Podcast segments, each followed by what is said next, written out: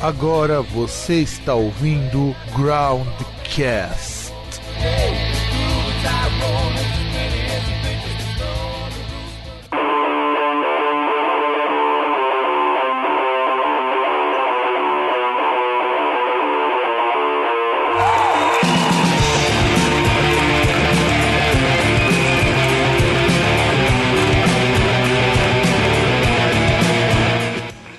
Muito bem, estamos começando com mais um programa Groundcast. Eu sou o Fábio Melo e para ver se esse programa engrena de vez, eu até abri um whisky. Vamos ver no que, que vai dar. E do outro lado, tomando Leonoff Ice, o homem mais velho do mundo, o senhor César. Não, não, não, mentira, mentira, isso aí eu não tô bebendo nada. Isso que eu experimentei esse negócio ontem.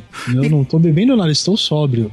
eu também tô sóbrio, cara, mas até aí foda-se. Não, e... eu tô sóbrio com a garganta seca ainda. E qual foi a experiência de tomar Leonoff Ice? Não sei, cara. Eu não sei a graça das pessoas tomarem esses ice da vida. Porque é tipo refrigerante. Ah, inclusive, você sabe que tem um ice desse feito com absinto? Cara, também deve ser o mesmo esquema. O teor alcoólico vai lá embaixo, a pessoa toma porque aí ela se acha cool, tá ligado? Inclusive, ele é verde naquela cor tipo pasta de dentes, tá ligado? Tipo close-up? Isso, tipo close-up. Só que a versão ice. Eu nunca tive coragem nem de provar isso aí. Cara, você me deu uma ideia. Misturar corote com close-up. fazer um ice. Corote Ice? Não, é, sei lá, cara. O, o, nome é de menos. Só que deu a ideia, porque a refrescância e o sabor vem da, do, da close-up e o teor alcoólico do corote. Aí é só jogar no gelo. jogar um gelinho, na verdade, e tomar. Caralho, mano. Isso Se daí... quiser, dá pra fazer tipo aquelas batidinhas, sabe? Aquelas batidas que você toma em praia pega o gelo, joga close-up. Ou, ou, melhor, joga close-up no fundo do copo, joga o gelo em cima e depois joga corote. Mas não vai, mas, mas vai desmanchar, cara, se você fizer isso. Você tem que jogar corote antes do gelo, cara, pra dar uma desmanchada. Por quê? Porque senão não vai desmanchar, vai ficar um, uma pasta assim e você, você vai tomar corote. Ah, vai desmanchar porque você dá o canudinho. Um canudinho. Você nunca tomou batida, porra? Eu já tomei, cara, mas eu de canudinho, cara. Eu não gosto, não tô até essas viadagens, pô. Canudinho é pra misturar, porra. Quem quiser tomar de canudinho, que tome de canudinho. Cara, cara, é, cara é... batida de Pô, macho. Batida de macho. Os caras tomam e misturam com o dedo, tá ligado? Não, tô falando batida de praia. Calma. Você não vai chegar a pedir uma. Tá, tudo bem, você não vai pedir uma batida na praia. Mas se você pedir uma batida na praia, você não vai falar pro cara misturar com o dedo. Não, e você também não vai misturar com o seu dedo, porque eu... seu, dedo, seu dedo vai estar tá cheio de areia. Mas aí é que tá a graça, cara. Ó, pensa bem, você já foi em boteco zoado, já não foi? Ah, eu acho que eu nunca fui em boteco bom, eu acho que só. Exato. Eu já fui em boteco bom, mas zoado, eu também tenho uma cota de boteco zoados. Você já viu algum boteco zoado ter canudinho? Sim, mas não é esse. Não, não, não, não, não, não, Responde minha pergunta. Você já viu boteco zoado ter canudinho? Cara, eu acho que eu já vi canudo, mas é daqueles canudos que você não confiaria usar. Exato, cara. O dedo é mais eu, limpo que o canudo do O recipiente do canudo é mais sujo do que sei lá o que. Cara, você enfiar o dedo do rabo e misturar é mais limpo que aquilo ali. É, prefiro não experimentar. Então, é, já que estamos nesse novo formato do Groundcast e dessa vez sujeito a falhas, como nós já tivemos antes da gravação, temos uma notícia assim sensacional. Então, produção, rola a vinheta e vamos à notícia.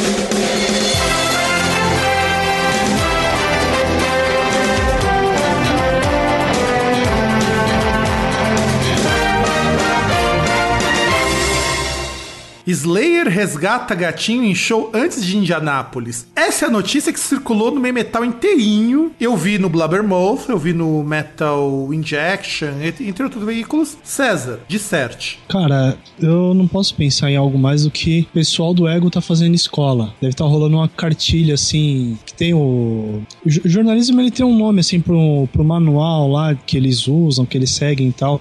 Acho que o do Ego ele tá circulando e o pessoal tá seguindo. Não é possível. Não, e eles devem, por algum caso, também ter traduzido isso pro inglês, né? Ah, eu imagino que sim, né? Seria meio difícil.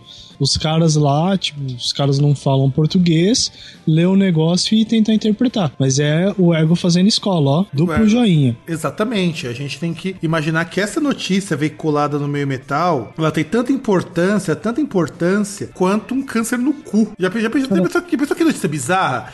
É, imagina, Carrie King tem câncer no ânus. Ah, não sei, coitado do cara. Pô, eu, eu não desejo que ninguém fique doente. Na verdade, você deseja que eu. Não, não desejo que ninguém fique doente, por mais filho da puta que seja a pessoa. Não tô dizendo que o Carrie King é filho da puta, mas por mais filho da puta que seja a pessoa, e eu conheci pessoas filhos da puta, eu não desejo que a pessoa tenha isso. Não, você, César, com a idade que você tem, você provavelmente conheceu o primeiro filho da puta. Ah, sim, sim, sim, sim, sim. Ah, como devo ter. Como conhecer a primeira pessoa, o primeiro, primeiro peixe a conseguir respirar fora da água, entre outras coisas. Não, sem contar o seguinte: eu lendo essa notícia, eu me pergunto de verdade. Será que banda tá ficando tão desinteressante assim que eu sei que falar qualquer merda? Ou é qualquer idiota aí que vira jornalista, né? Também, também. O que eu penso é o seguinte, por exemplo, você vai abrir o Whiplash, como vou abrir agora. Sim, porque na gravação ao vivo a gente faz esse tipo de coisa. E você começa a olhar as Vou abrir, notícias. Você começa a ver as notícias e você vê coisas do tipo Necrobiotic, ao death metal. Aliás, tem, tem uma coisa ainda, né? Porque você vê o nível, porque a, a manchete é sobre o Slayer que teria resgatado um gatinho. A foto que você tem é do Kerry King. Aí depois, lendo a notícia, você vê que Kerry King foi numa churrascaria junto com alguns caras e quem, entre várias aspas, resgatou o tal do gatinho foi o tour manager. Então, em tese, o Slayer não tem nada a ver com a notícia. Pois é, é o, é o jornalismo marrom, é o jornalismo marrom escuro, no caso do metal, que tá começando a mostrar coisas que são, assim, irrelevantes. Concorda? É irrelevante não, é totalmente inútil. É um idiota, é, um, é o tipo de coisa que, cara, você, depois de você terminar direito, você fala, poxa, perdi sei lá quanto tempo da minha vida lendo essa bosta. Não, pois é, e o problema não é só esse. O que eu vejo de problema, por exemplo, numa notícia como essa, ganhar destaque é porque foi com o Slayer. Exato. E Mas- porque tem gente que vai ler essa merda. Não, a gente leu essa merda. É, exato. Claro que Não, a gente então, lê essa- justamente, porque a gente vai ler essa merda porque a gente vai achar que é alguma coisa importante. Ou pelo menos vai ter que tentar ver o tamanho da merda. Não, ver o tamanho da merda ou também esculachar, porque parte da graça é esculachar. Aí você começa a ver também outra notícia, aproveitando que a gente tá falando de notícias inúteis, aproveitando vendo o Whiplash, porque o Whiplash é assim, é o Walls Concur do meio de notícias bizarras e Ah, inúteis. ah, ah, ah, aliás, você falou de notícia bizarra, me veio uma aqui que merece citação. Hum. É, Delem, vídeo de ruptura, de, de ruptura de testículo do baixista em pleno palco. Pois é, cara. Então, esse daí eu achei que o cara foi muito macho, meu. Você viu que o cara não parou de tocar, mesmo com o testículo rompido? Eu não vou ver essa porra, cara. Toma no cu. Só de ler o. Só de ler a manchete me deu uma dor no saco. Não, e como que ele rompe o saco no meio do show, cara? Verdade. E tá aí outro questionamento fundamental. Cara, como isso? Não, isso até tudo bem, eu acho interessante ter virado notícia, porque foi no meio do show. É, tá ligado a ele de alguma forma. Bom, a menos espero que ele continue ligado a ele depois do acontecido, né? Ah, ah, aliás, em primeiro lugar, pergunto como é que dá pra ver que houve a ruptura do testículo do cara no meio do show. Tipo, você vai no show ver o cara tocar pelado? É isso? Não, não, não, na verdade. Porque já é uma coisa que eu não, não chegaria nem perto dessa banda. Que é pra ver os caras pelados, pô. Não, mas O cara aí. tá tocando no Clube das Mulheres? Mas aí, ó, vou te mostrar uma coisa. É, você já viu as fotos do Tak tocando show? Não. Então, tem uma foto do cara do Tak que ele tá tocando com a bingola de fora, mostrando o saco. Eu acho que deve ter sido assim que eles viram. É, já tem uma banda que eu não iria show nenhum. Ah, por que não? Só porque se o cara vai tocar com a bingola de fora? Quer algo mais É. true que isso? É, justamente por isso. Se eu quiser ver pornô gay, tem lugares pra ver. Tipo- Eu não vou pagar pra ir num show. É tipo você ir no, é tipo você ir no show do Manowar, né? Cara, verdade. É, só que o show do Menor os caras usam tanguinha, os caras não ficam pelados. Creio eu. Não, não, isso você. é, vou até te mostrar como que. Vou até mo- mostrar pra você, você veja e não me decepcione, porque, assim, é muito bizarro. O vocalista do Tak, que já tocou aqui no Brasil, inclusive, não é uma banda que eu goste, já vou deixar bem claro. Eu gosto de black metal, mas eu não gosto dessa banda. Olha essa foto aqui, Sérgio. Olha e me diga se nessa. Imagina numa situação dessa, se o cara rompe o saco num show como esse. Calma aí, vamos ver. Veja e se impressione. O que achou, César? Tô vendo ainda. Tá vendo? Muita calma nessa hora. Lógico que o processo é lento, né? Isso, barato é louco e o processo é lento. O processo é lento. Assim como a nossa gravação do podcast estava lenta pra caralho, por conta de uma série de problemas que eu espero que não aconteça, que a gente consiga fazer o programa. Conseguiu ver, César? Ainda não, você me mandou um puta de um link também. É do Google, cara. Como que você. Do, ta do tamanho da, da piroca do Kid Bengala, caralho. Até ele resolver tudo isso aqui. Puta, se eu. Deixa eu mandar um link mais curto. Então. Não, ele tá abrindo já. Tá abrindo? E ele. O que foi, César? Eu espirrei. Então, assim, ah, enquanto, enquanto, vai abrindo, outra notícia inútil do Whiplash é Jazz Greenberg, um cover hipnotizante de Enter Sand. É, você deve lembrar, eu, inclusive eu até que mostrou o vídeo dela, da mina que toca covers e que ela chama atenção não pelos covers que faz, mas sim pela, digamos assim, pelo, pelos, por dois coadjuvantes que são mais proeminentes do que a música, se é que você me entende. Quem seriam esses coadjuvantes? Pois é, veja o vídeo. Você vai lembrar, César, da Jazz Greenberg, que a mina não, lá. Não, não, não lembro disso aí, não. Você não lembra, porra. Não, não. Não, pera lá, não, pera lá, César. Pera lá, não. Você não lembrar dela, depois que você mesmo me mostrou essa Jazz Greenberg. Eu, vou... eu mostrei? Lógico que você me mostrou, cara. Porra, não, não você mostrou faz uns bons anos, inclusive. Vou, ah, mostrar tá uma, vou mostrar uma foto dela, você vai lembrar de quem que é a Jazz Greenberg. Enquanto a outra foto do cara do TAC não abre. Não, essa foto eu já vi. Inclusive, já vi e já fechei. Então, na, então você imagina romper o, o, o, saco do cara do TAC rompendo enquanto essa mina toca violão. Hum, vamos ver. Imagina que haverá indícios, haverá, enfim, motivos para que isso aconteça. Olhe bem. Nossa, eu, eu, não lembro mesmo. Até vendo a imagem não. Puta, não, não, não, César, não. Você é um cabaço, viu? Não consigo ligar o nome à pessoa. Digita no, no, seu, no seu Google Jazz Greenberg e. Melhor, melhor. Vou passar para você o vídeo da Jazz Greenberg, porque afinal de contas é um serviço que a gente faz aos amigos. Veja e observe o vídeo, o link que tá onde tem um vídeo dela. Espero que sua conexão não esteja tão lerda que você possa ver o vídeo. Eu acho que eu vou ver o vídeo. Só não vou conseguir ouvir nada, mas eu vou ver. Então, é, então, ver é mais importante do que ouvir. É, já, dizia, já dizia o velho sábio. Veja e me diga o que, que você acha.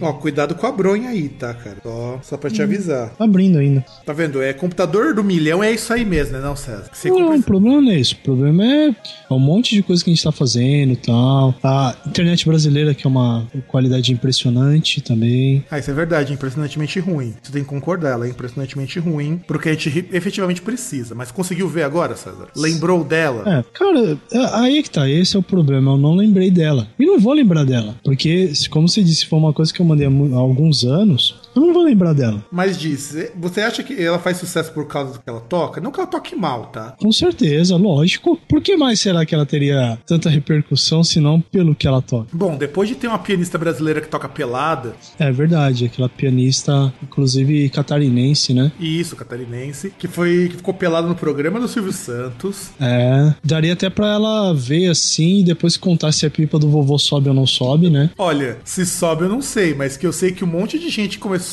digamos assim, a, a, a, a olhar para aquilo ali e ver piano com outros olhos, que a música é pouco importa, a gente sabe disso, né? Não, lógico que não, a música também importa. Para quem? Isso é que é o mais importante. Para quem? Importa. E, inclusive é uma forma de trazer, pegar essa juventude de leite com pera, criada leite com pera e ovo maltino, pra cultura, de alguma forma. Né? Cultura de algum tipo, pelo menos. Bom, já falamos besteira demais, vamos pra pauta de hoje? Let's go. Então, produção, solta a vinheta pra gente poder começar o programa. Justify my love, my love.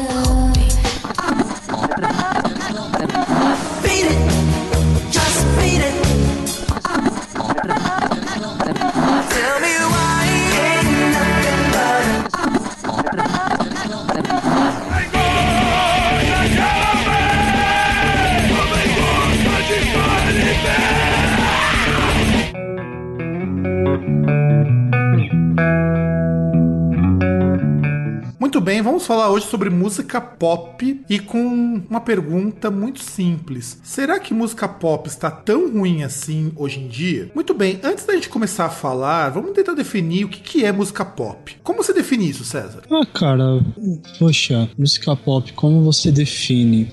É uma, é uma pergunta, eu diria que é uma pergunta filosófica, porque você pode ter diversas definições. Como assim diversas definições? Vamos tentar entender, até porque assim, se for pensar o que é música popular, o que, que é música não popular, existe um conceito que ele é muito claro, que é, no caso, usando um pouco da, da teoria da música. Música popular é aquilo que não é erudito, aquilo que não segue método, aquilo que não tem um estudo para que você crie aquilo ali e que não é feito para academia. Teoricamente é isso, mas isso não é suficiente porque, por exemplo, se nós pararmos pra pensar, é, heavy metal é música pop? Alguns vão dizer que sim, não. Então a gente pode pensar também, é, será que Iron Maiden é música pop? Então a gente precisa começar a pensar em alguns parâmetros que sejam mais claros. Então vamos tentar entender primeiro o que, que é pop. Pop, num primeiro momento, surgiu na década de 50 o termo para nomear o rock, olha que coisa irônica, que surgia na década de 50. E quais eram as bandas de rock que surgiam na década de 50, que, que começaram a estourar? São aquelas músicas do chamado rock clássico, por assim dizer. Porque, embora o termo ele é anterior, ele é de 26, ele começou a ser usado em 26, mas só nos anos 50 que ele começou a fazer algum sentido. E você, César, o que mais você sabe, o que mais você pensa sobre a ideia desse termo música pop? Ah, cara, eu penso que durante um certo tempo, e, e acho que até atualmente, é, usa-se como um termo pejorativo, né? Que a pessoa usa, tipo, ah, pop e tal, pra.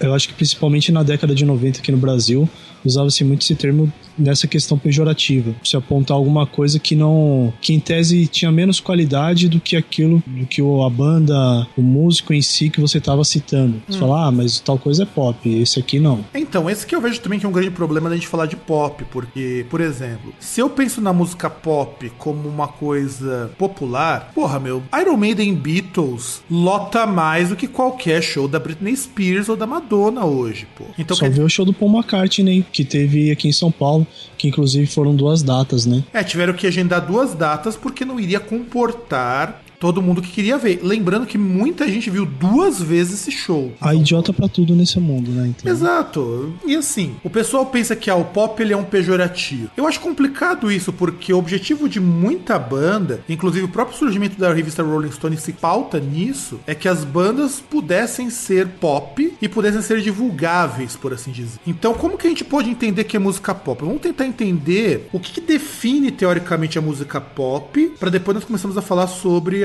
como que nos anos 80, 90 e hoje mudou um pouco o conceito. Eu penso que a primeira característica do pop seria o público. É aquela música que teoricamente é para todo mundo. E nisso você inclui o Iron Maiden, nisso você inclui o Paul McCartney, nisso você inclui a Madonna, nisso você inclui a Beyoncé. É música que tem tanto ouvinte que você não tem um grupo específico que só escuta isso. Você pode ter gente de fora desse de grupo e abrange uma quantidade muito grande de pessoas. E, e também é uma questão de exposição midiática, né? Isso, que é o segundo fator.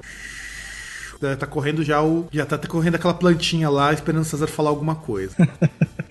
Não, então, aqui também essa questão da exposição midiática que são bandas que aparecem, né? São bandas do chamado, aliás, são bandas, grupos, artistas do chamado mainstream, né? Que, que tem exposição na mídia, que são coisas que aparecem tanto na capa da revista especializada, da revista mais ou menos especializada, como por exemplo sei lá, é uma, banda que aparece na capa da Road Crew, como pode aparecer numa, na capa da, da Rolling Stone mesmo, ou da antiga aí pro, pros velhos da Showbiz, como também pode aparecer no portal do G1. Exato.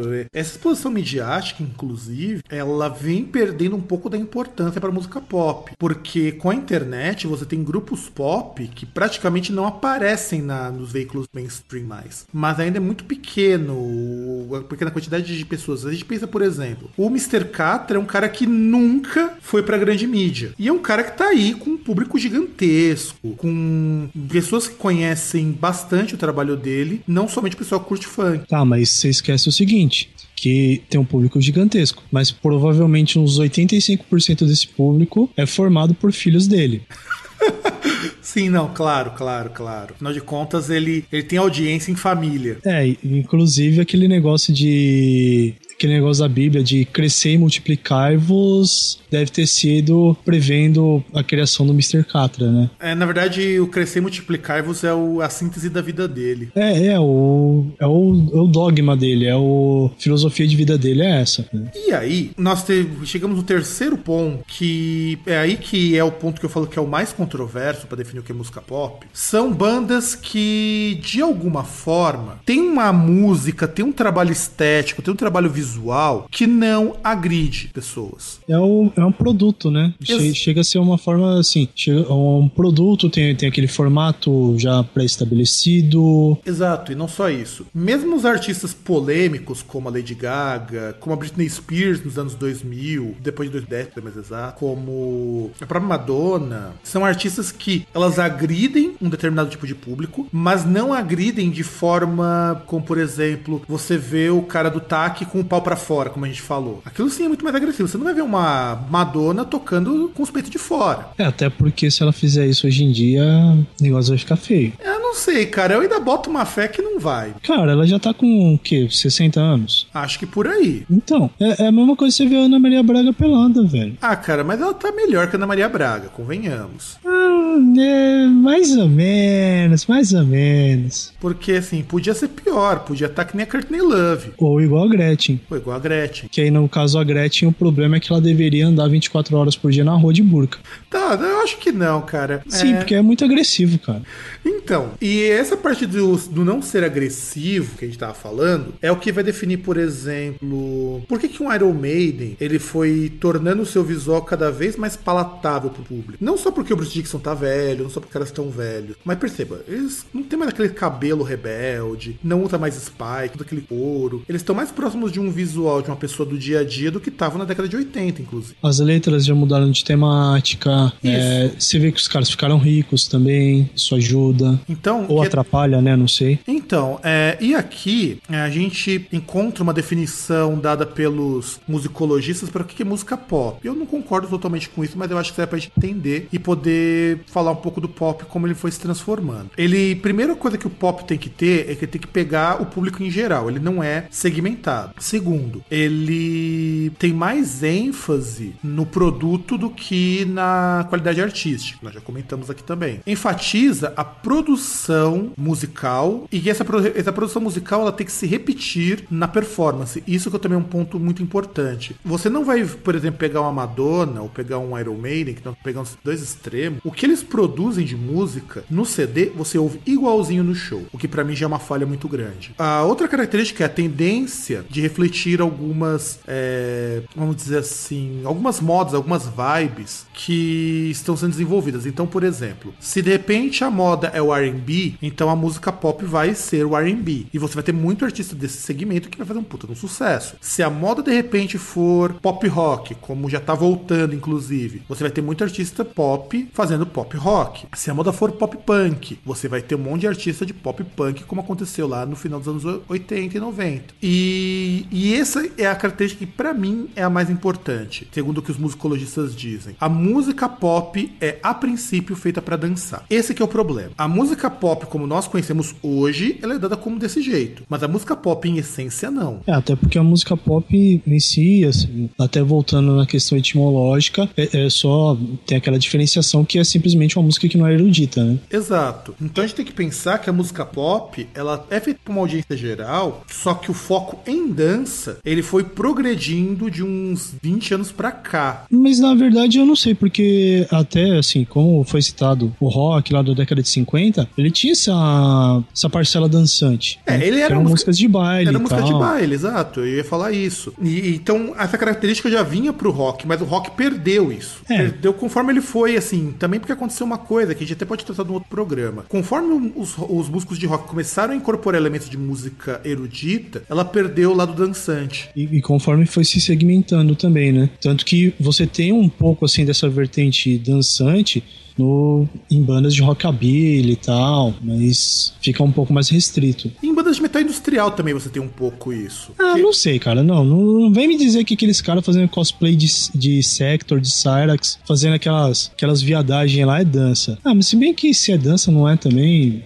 Pra mim é, é um retardado, é um cara com é, uma grave disfunção motora se mexendo. Se isso é dança, então beleza. Não, e não Quem só sou isso. eu pra, pra querer ser especialista de dança também? E não é só isso. Você tem grupos de dança do ventre que utilizam essas músicas também. Então, É assim, verdade. Então, assim, você tem uma parcela disso no rock industrial. Ah, pô, Nails, cara, na Nails é música que dá pra dançar também. E não é essa, não tô falando dança no sentido de você ter performance, que são coisas diferentes, tá? Dança é você poder, exemplo, tocar numa festinha e as pessoas dançarem. Ah, mas isso aí também depende do, do grau de teor alcoólico no sangue das pessoas. Ah, né? não, Porque cara, por favor. O pessoal dança até. O cara estando bêbado, ele dança até pra música da galinha pintadinha. Ah, cara, não, não, não, peraí, peraí, não, não, não. Aí já, aí já aumentou a zoeira demais. Não. Vai me dizer que o cara bêbado vai dançar escutando Devour by Vermin do Cannibal Corpse. Toca e veja se o cara dança. Simples assim. Vamos fazer esse teste Só fazer- então, César. O dia que você estiver muito bêbado, eu coloco pra tocar um Roots Bloody Roots Sepultura ou tocar um Cannibal Corpse se você dança. Mas eu não, eu não danço de nenhuma forma.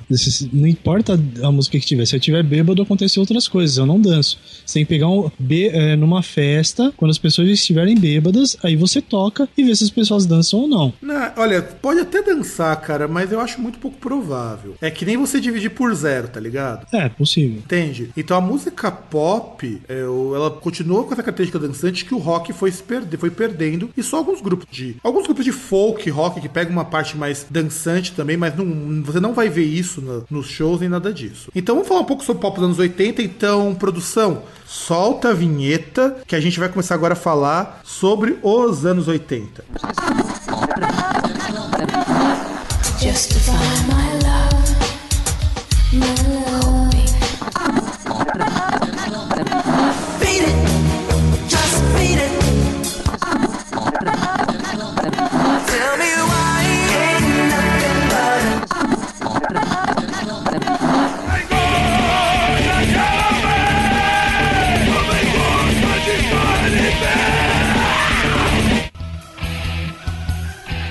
Muito bem, pop anos 80. O que que dominava o pop dos anos 80, César? Poxa, acho que daria pra dizer que é a era dourada do pop, né? Quando a era dourada das gravadoras, inclusive, né? Que aí o que dominava o pop, você tinha uma parte assim do R&B, né? Com o maior expoente aí, com certeza Michael Jackson, mas você tinha também o Prince e outros artistas que surgiam aí, só que de menor proporção. Você tinha já citada Madonna e outras cantoras que iam no mesmo que também mesma seara, só que menos visíveis. Você tinha alguns grupos também, agora não vou lembrar nenhum grupo assim relevante, pelo menos no começo da década de 80, né? Então, é, vamos pensar no seguinte: anos 80 pro pop foi uma época muito boa, embora o apogeu do pop pra mim foi nos anos 90, que é quando você tinha os grupos de, de boy band, essas coisas todas. O que nós tínhamos de, de pop nos anos 80? É, mas tem um ponto que você tem que lembrar, que o, disco mais vendido da história, inclusive, e que, por sinal, é o mais vendido do pop, é da década de 80. Uhum.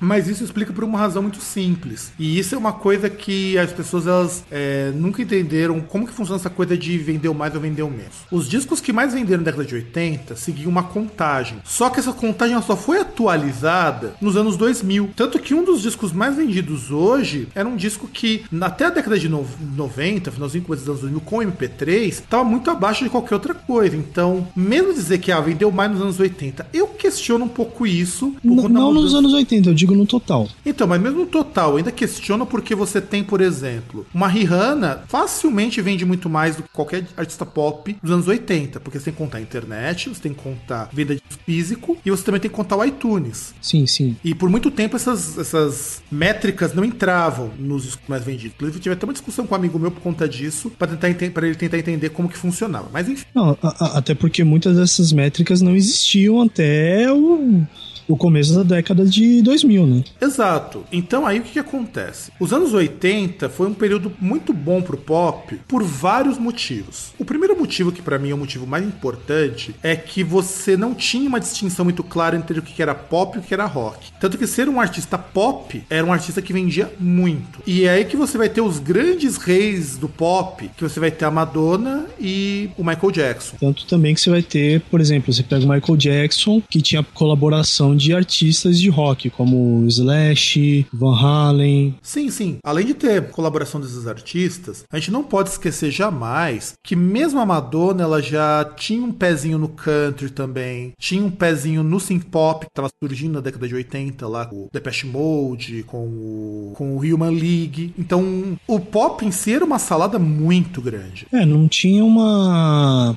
uma identidade, né? Não, não só não tinha uma identidade, mas não fazia sentido ter uma identidade. Exato.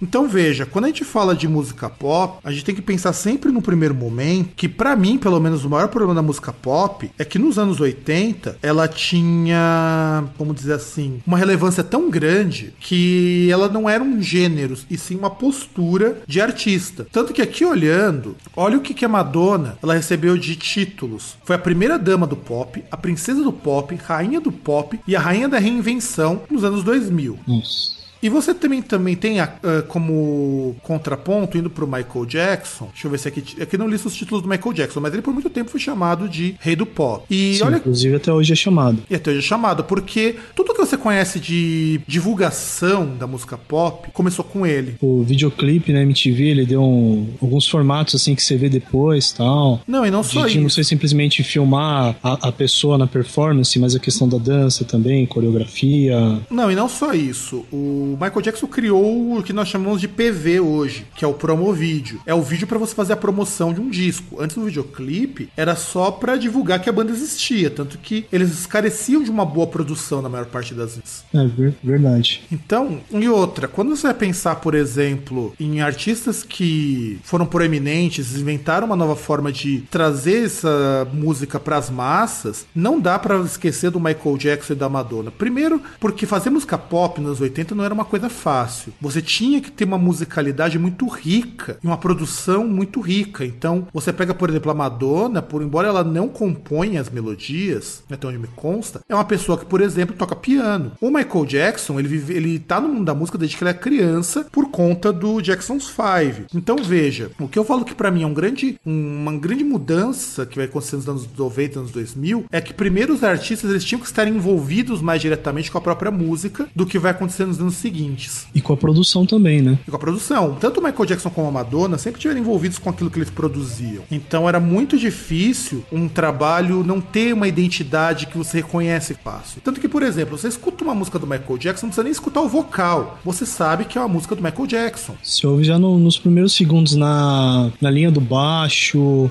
a batida, seja a bateria eletrônica, a bateria normal, você já, você já reconhece o estilo. Exato, você conhece o estilo. E aí, quando você pensa, por exemplo, numa Madonna, você. Ainda mais na década de 80 e 90, porque depois ela também se perdeu um pouquinho. Mas nessas duas épocas, você escutar a música da Madonna, você conhecia a música pelo, pelo primeiro acorde que você escutava, por exemplo, numa Justify My Love, que é uma coisa mais trip hop. Ou você pega Frozen dos anos 90, que é uma música mais sombria e tudo mais. Então são bandas que você reconhece como que elas são, e eu acho muito bom, sem precisar ficar se esforçando muito e sem precisar também, isso que é uma coisa que o pop vai perder, sem perder a identidade. É, tanto que, até fazendo um contraponto de a década de 80 e 90, antes você tinha a identidade do artista e você passou a ter a identidade do, do estilo, né? Tipo, artistas que são daquele estilo. Tipo, boy bands, aquelas cantoras pop, assim, mais.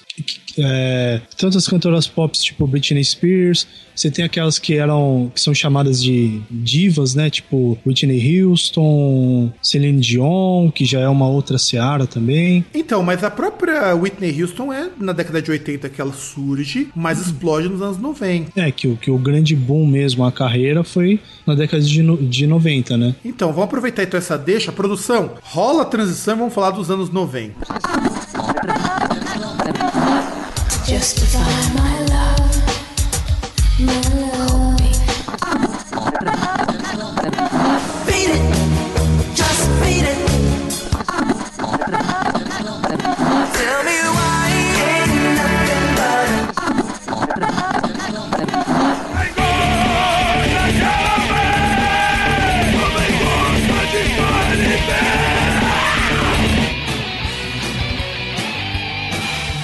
Então vamos entrar nos anos 90. É aí que eu falo que pra mim foi o melhor período do pop, não em termos de qualidade, porque a qualidade foi caindo, mas sim em termos de quantidade. Você teve muita variedade do que você pode classificar como pop. Vou começar pelo, que, pelo gancho que você deu, César, falando das divas do pop. O que é esse conceito que vai surgir nos anos 90? O pop, ele é basicamente uma música que é feita por músicos que utilizam melodias muito simples, vocais muito simples, trabalhos é, sonoros muito simples, porque também tem isso. A música pop ela não pode ser uma música complexa. Você não vai pegar um Six Days of Static com aquelas trocentas camadas de som e aquela música hiper intricada, você não vai conseguir popularizar aquilo nunca. Mesmo- É, tem que ser aquele tipo de música que você consegue assoviar, né? Você Exato. consegue cantarolar a melodia de forma simples. Exato, que você consegue lembrar sem ter que ficar pensando muito. Então, por isso que, por exemplo, das bandas de progressivo, vocês vão perceber que o Pink Floyd é a mais famosa, justamente porque as músicas deles são mais simples, em termos de audição.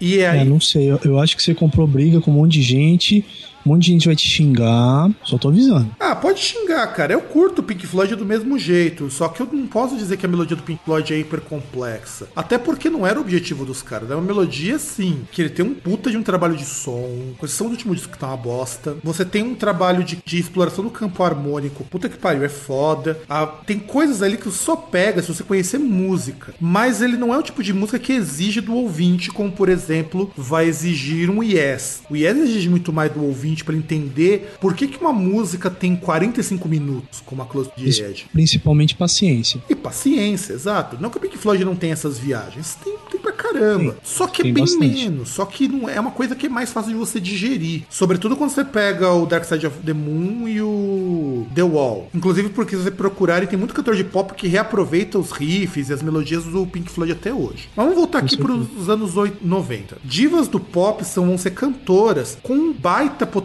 de voz. Então você coloca isso, você já citou Whitney Houston, já citou Mariah Carey, Celine Dion. Celine Dion, que vai surgir nos anos 90. Quem mais que a gente tem dessas divas, você consegue lembrar? Cara, Mariah Carey no começo, que aí depois ela já foi pegando uma. na, na seara da- das cantoras pop mais normais, né?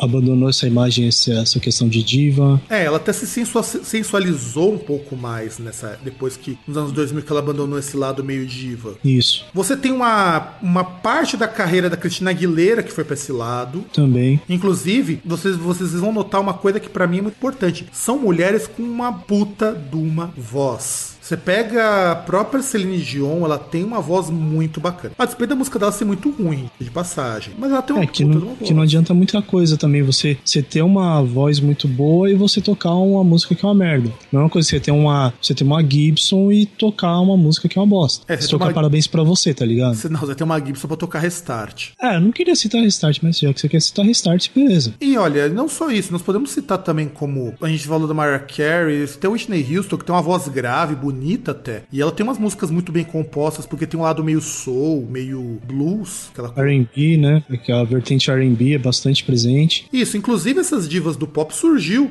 com o começo da ascensão do R&B. Inclusive a Mariah Carey é chamada de rainha do R&B. E eu acho que é merecido, porque uma boa parte da carreira dela foi calcada no R&B. É, que, que até aquela, se não me engano, assim, até uma origem em comum dessas cantoras, pelo menos de várias, que são cantoras que começaram cantando assim, frequentava a igreja, entrou no coral, começou a cantar e aí depois descobriu que, que tinha esse, esse dom e tal, e aí passaram a cantar mais próximo da- da- das músicas que elas cantavam em igreja mesmo, para depois mudar o estilo, né? Então, teve isso. E além disso, você começa a ter, nessa época, o surgimento de alguns formatos pra música pop. Porque assim, não que não existisse nos anos 80 formatos de música pop. Mas, por exemplo, a música pop não era associada com outra coisa, como vai acontecer nos anos 90 e posteriormente nos anos 2000, principalmente. Porque você tinha a dance, de, a dance music, a disco music, você tinha, nos anos 90 você tinha o Europop, que não era considerado como pop. Você tem o Theme Pop, que não é música pop, um primeiro princípio, até porque os artistas eles operavam com públicos diferentes. Você tem a New Wave. E nos anos 90 você começa a ter formato. O primeiro foi esse das divas. O segundo, que é um formato que começou nos anos 80, mas só despontou nos anos 90, são as boy bands. A primeira boy band que tem notícias, se eu não me engano, e isso daí vai criar muita treta com os ouvintes. Então, ouvinte, lave as orelhas e escute bem. A primeira boy band do mundo foi os Menudos. Exato.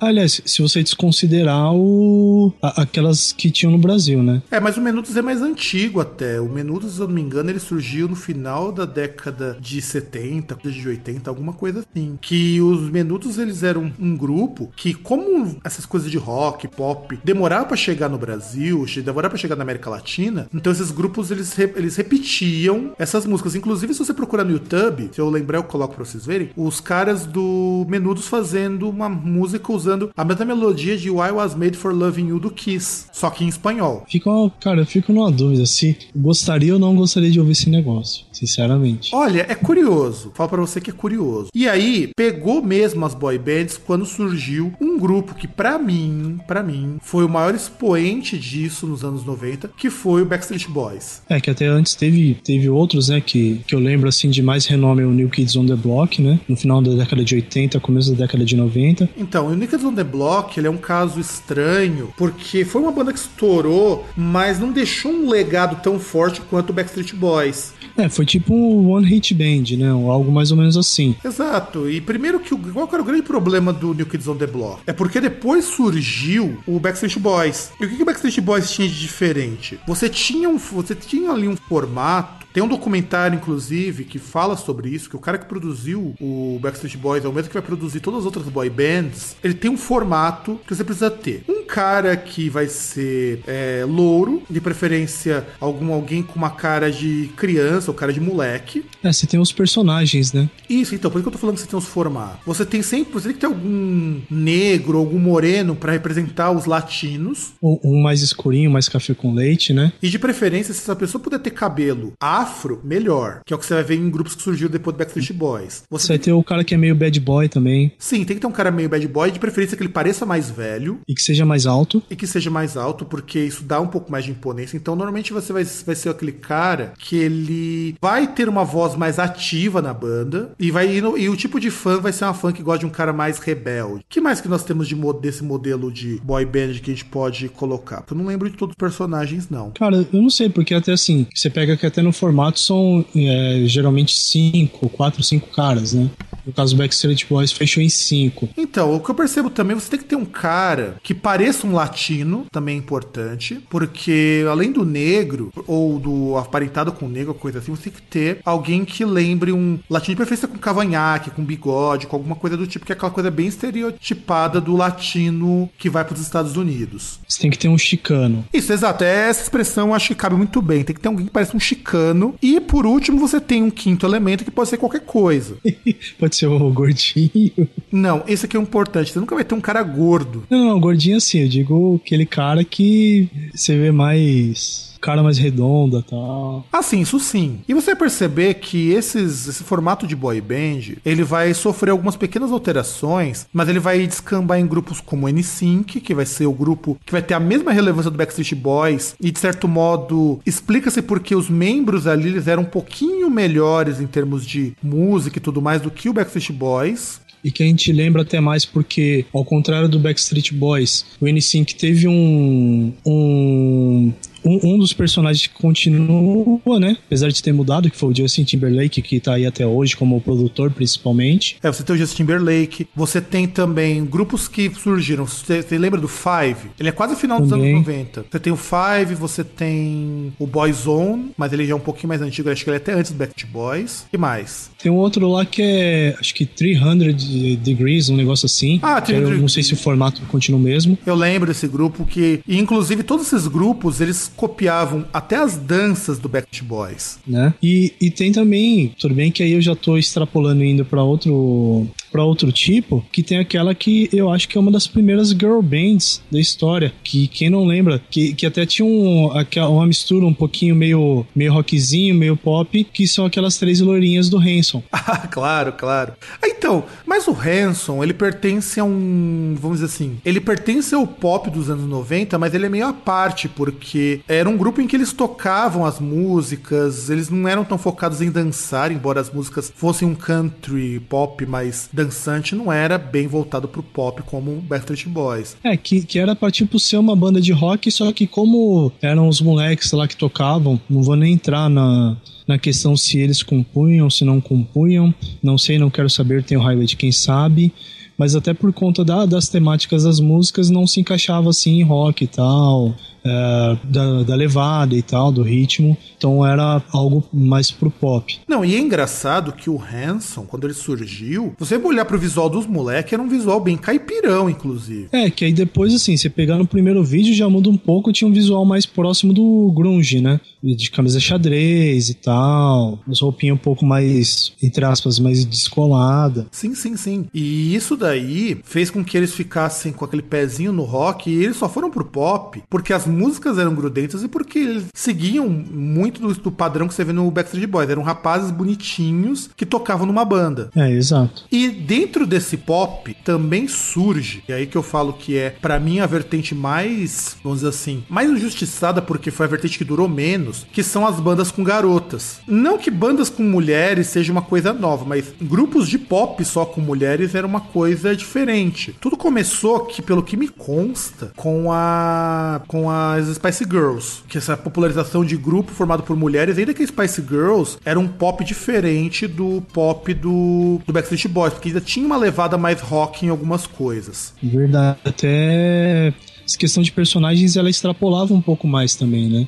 Porque você É. pega igual. é, você não tinha só a questão do. Da imagem dos. Da imagem em questão étnica e tal. Você tinha também personagem em questão, por exemplo.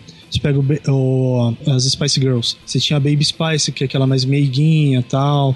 Você tinha a outra que era esportista, usava as roupas mais.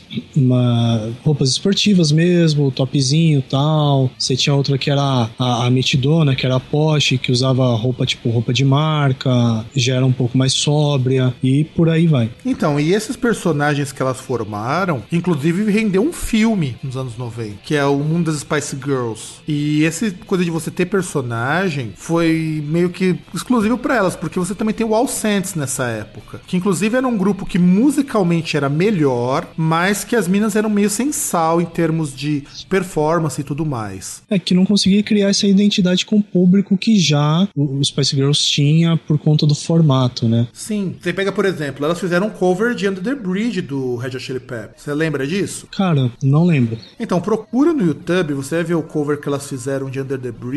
É, é assim, a música muda muito pouco. Até eu acho que é uma releitura bastante bonita, inclusive, que elas fazem. E aí, também nós temos nesse final de década de 90, você tem, tanto aí já tá saindo do pop, entrando na popularização do R&B de vez, que é o TLC Chelsea, verdade, que aí eram 3. Até É, que eram três. E. Não, não, que eu tô tentando me lembrar se elas já era o, aquela girl band negra, entendeu? Sim, já Isso eram negras, né? Sim, tanto que desse grupo, quando esse grupo desfez, você teve uma outra levada pro pop com mulheres nos anos 2000, que é o que a gente vai discutir agora. Então, produção, solta a vinheta, que agora nós vamos falar da decadência do pop nos anos 90, que é o final dos anos 90 e já começando a entrar nos primeiros 10 anos do novo pop. Mas antes, antes, da gente vir, antes de você virar a produção, a gente não pode esquecer, tem uma cantora que ela vai ser importantíssima, que eu tava quase esquecendo, quase tava na pauta, quase esquecendo, que é falar da Britney Spears. Verdade, até. a- a- aliás, é foda, né? Porque é, é aquele.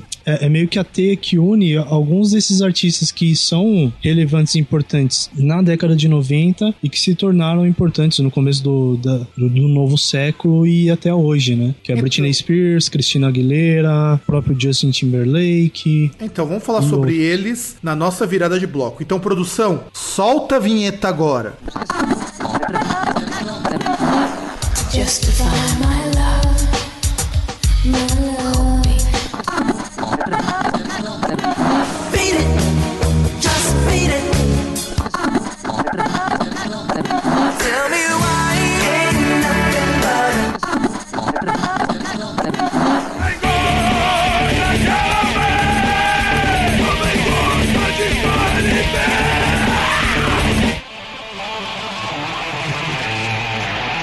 Muito bem. Ano Anos 2000, o ano em que o pop virou uma merda. Pronto, falei. Ah, não sei não.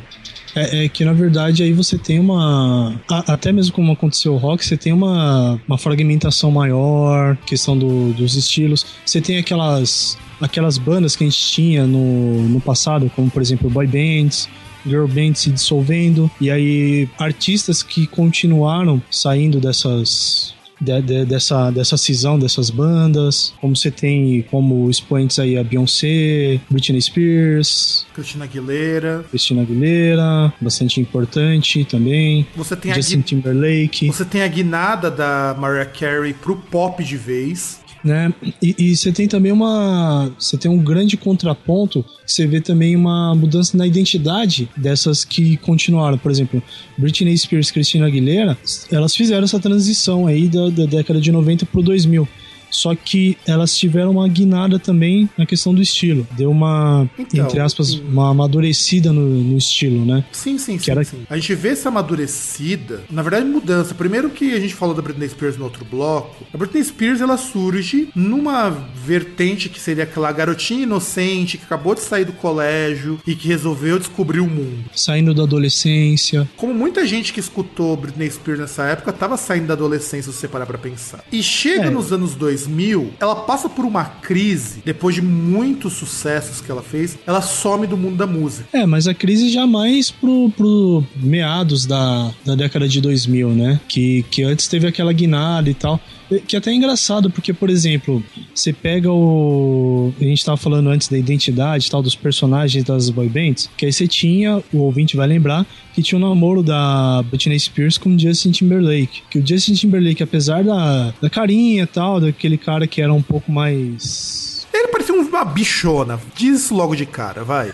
Não bichona, mas tipo, aquele cara que era um pouco mais cara de santinho, que ele, pô, o cara era loiro, de cabelo encaracolado, mas ainda assim, estavam tentando dar aquela identidade de ser um cara pegador, e aí ele namorava Britney Spears, que um dos, do, uma da, uma imagem que queriam passar dela, que era aquela mina que era virgem. É, ela e aí usava tinha muito esse conflito, né? Ela usava isso com propaganda, inclusive. É não, engra- exato. Justamente, tinha essa identidade. Que era a mina que era virgem e tal, não sei o quê. E o cara que tava se tornando o pegador, né? Que era aquele que era meiguinho e tal, mas que dava as furadinhas, né? Mas fala, poxa, como você é pegador e tal, não sei o quê, mas sua namorada é virgem. É, né, eu lembro que ela, na verdade, é meio como a Sandy aqui no Brasil, dadas as devidas proporções. É, tanto que a Sandy em si, ela não, não tinha essa questão do namorado, só agora que casou, que foi. Né? Que casou e engravidou, né? Que é pra ter certeza de que ela não é mais virgem. Mas, não, não, calma. Que casou, aí primeiro veio dizer que é possível ter prazer fazendo sexo anal e depois engravidou. É, pra, pra dizer que não ficou só no anal, né? É verdade, né? Pra- Vai que fica nisso e. Aliás, que até tinha uma, uma paródia, né? Se não me engano, era uma paródia dos Estados Unidos, que aí falava, tipo, que as minas, duas minas, né, que cantavam música, tal, um folkzinho no violão tal, falando que a crente ela pode continuar sendo casta. É só dar o cu. É, eu lembro esse vídeo, esse vídeo, inclusive, é muito bom. São duas humoristas, na verdade, porque elas só fazem música nesse teor, eu acho muito interessante. Voltando pra Spears. A Spears sumiu, depois que 2006, 2005, ela sumiu da mídia. E quando ela voltou, de já vai ser a virada dos 10 anos, entrando em 2010, ela surge como uma pessoa drogada, uma pessoa que andava pelada pro pessoal ver, ia pros, pras premiações sem calcinha, essas coisas todas, que é uma estratégia de marketing das mais cretinas, diga-se de passagem. É, que na verdade ela começou com as más companhias, né? Começou a andar com a Paris Hilton, né? Então, e andou com a Paris Hilton, que inclusive quase. Ela quase perdeu a herança, porque o pai dela começou a dizer que ela tava ficando muito saidinha, ainda mais depois que ela gravou o pornô e foi liberado na internet. E aí, a Britney Spears deu uma volta e ela transformou a imagem dela naquela coisa da mulher que deixou aquele lado de criança e, pré e pós-adolescência pra trás, aquela coisa da menina pura, e virou mulher que sabe bem o que deseja, que quer dar pra quem ela quiser e ser alguma coisa coisa diferente daquela imagem de santa. É, que na verdade teve ah, aquele negócio, né? Você tem as fases. Teve aquela fase que ela era santinha, era virgem, tal, não sei o quê.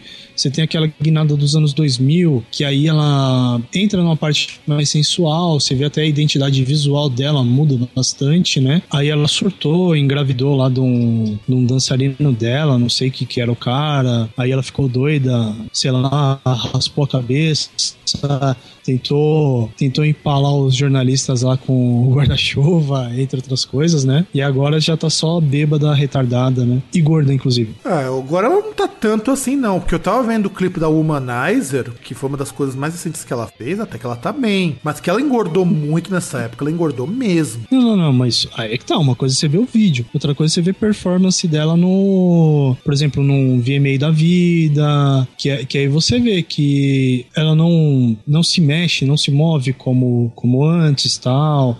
Você vê as coisas um pouco mais comedidas, a, a movimentação, claro, todo mundo sabe aí e tal. É, essas pessoas, quando se apresentam ao vivo, se apresentam basicamente com playback, principalmente em premiação tal. Mas aí você vê que até a sincronia labial com playback ela é pior. Ah, não, isso é verdade. Tanto é verdade que uma coisa que a Britney Spears ela perdeu, ela perdeu mesmo com o tempo, foi a parte de performance. A performance dela piorou muito. Ela, inclusive, mesmo os dançarinos que ela utiliza para as performances não são mais aqueles dançarinos tão engajados, aquelas super performances que a comparavam com a Madonna Live. Isso desapareceu. Isso é o tipo de coisa que é até esperado que fosse sumir, porque ela já não tá mais com 20 e poucos anos. E ela já tá bem acabada com tudo que aconteceu com ela. Aliás, que até ela teve dois filhos, né? Sim, sim, ela teve dois filhos e isso tudo começou a pesar um pouco pra ela. Por isso que ela, como você mesmo disse, ela sintetiza bem essas mudanças e fases do pop dos anos 2000, porque ela abraça todas essas fases, todas. É. E, e- e eu até lembrei que foi o ápice assim dessa parte sexy e que até como eu disse antes tem aquela teia que é a Britney Spears que liga os outros artistas do pop, inclusive com a década anterior, que foi aquela performance no VMA em que aparecem a Britney Spears e a Christina Aguilera, que até diziam que tinha uma, uma rixa entre elas, que eu acho que é mais questão de marketing, né? Que é aquele negócio, uma lança uma, a outra lança outra, ou- outra coisa, aí você fala que tem uma rivalidade, então você meio que promove as duas, né? Porque quando uma fala, fala indiretamente da outra, e fica aquela briguinha entre imprensa, que foi a performance delas no VMA, em que elas fazem a performance junto com a Madonna, que aí tá a Britney Spears é, loira, toda platinada, Christina Aguilera morena, né? Bronzeada, e que elas beijam a Madonna. Sim, sim. É, inclusive, os anos 2000 a gente pode dividir que o pop ele se segmentou ainda mais, porque você teve o declínio das boy bands, elas passaram a sumir. A partir, a partir de 2006, você já não tinha mais boy band que estava estourando. Você só vai ter depois, lá a partir de 2010, você vai começar a ter boy bands novo. A gente tem uma retomada aí com o. Com Caralho, esqueci o. Você tem o Jonas Brothers, você tem o. Tem um que é bem famoso agora, o One Direction também. Sim, eu Poxa, falar como, sobre como ele. Esquecer da banda preferida do. Do Michael Archifeld do Path, né? Exatamente. Então, e esse pop dos anos 2000, nessa, nessas, nos últimos 10 anos, ele passou por uma série de alterações. E é aí que eu falo que foi o declínio do pop. Por quê? Até 2004, se você queria emplacar uma música, você tinha que ter bons músicos, você tinha que ter boas composições, você tinha que fazer alguma coisa que musicalmente pudesse ter alguma relevância. Você, você vai, vão perceber, ouvintes, isso é muito importante. As bandas de pop duram cada vez menos. Tanto que é muito importante vocês observarem que uma Britney Spears, ela é uma figura pop que tá durando muito mais tempo do que boa parte do que surgiu na década de 90. Aliás, tanto que a gente tá falando dela agora. Uh, Enquanto que você vê outros artistas que até surgiram depois, tiveram uma ascensão mais rápida, assim, comparando com o que ela teve, e até uma relevância, não relevância, eu digo uma visibilidade maior, que a gente nem citou. Exato, exato. Por exemplo, a gente não falou nada do Boyzone, nós não falamos nada do NSYNC, nós não continuamos falando Ah, o sobre- N5 a gente falou um pouco. Mas a gente falou, de bem Justin Timberlake, mas, mas falou depois do gancho do Backstreet Boys, né? Exato. É, a Britney Spears ela conseguiu criar uma, uma coisa que foi diferente pro mundo pop que não existia antes, que era você conseguiu transformar ela em uma artista que as pessoas gostam por ser artista. É, talvez pra mim a última pessoa que conseguiu fazer esse tipo de coisa. É, isso que inclusive até a gente chegou a comentar no outro programa, acho que você comentou, que se não acontecesse tudo que aconteceu com ela, ela seria tipo uma nova Madonna. Sim, na verdade, ela não se tornou nova Madonna porque hoje, a gente vai comentar mais pro final do programa, surgiu uma figura chamada Lady Gaga. Exato, que a gente não tinha citado até agora. Exato, por quê? Inclusive. A- Porque a Lady Gaga ela também vai mexer um pouco com esse universo pop que a gente vai discutir um pouco depois. Mas vamos falar desses, desses últimos desses do- 10 anos, de 2000 até 2010. Você vai ter essa Britney Spears, que não dá, não dá pra falar de do- dos anos 2000 sem falar dela, porque ela foi quase que líder absoluta nesse cenário. Você tem a secção da música latina nos anos 2000, sobretudo porque você tem gente como Rick Martin, que começa a estourar no final da década de 90, hum, depois começa a cantar em inglês, depois que começa a fazer tour pelos Estados Unidos, mas você tem Shakira. você tem a Shakira, Shakira, que é bastante importante porque a, a Shakira, a carreira dela vem de meados da década de 90. Só que era um negócio muito restrito, porque eram composições dela no violão, é, ela cantava em espanhol, e depois teve essa, essa guinada dela ir para os Estados Unidos, dela cantar preponderantemente em inglês, de não ter mais aquele esquema de violão, mas sim da, da questão de performance e tal. Ela passa a ser uma, uma artista que, que monta mais essa parte de, de dança, coreografia e tal. Sim, sim, sim. E não só isso. A Shakira, ela fez a mesma coisa que Britney Spears. Inclusive, na época, eu lembro que existia uma comparação que visualmente as duas estavam muito parecidas. Usar a roupa super curta, tingir o cabelo de louro, Mostrar a barriga. mostrar a barriga. Só que assim, pra Shakira, que também vai ser influência para esses artistas mais sensuais, o fato dela ser latina pesou muito. Pensa por esse lado, é aquela coisa que, sobretudo pro americano, de que os latinos são bons de sexo. Verdade. E, e sem contar que ela teve mais sucesso na hora de escolher o, o parceiro, né?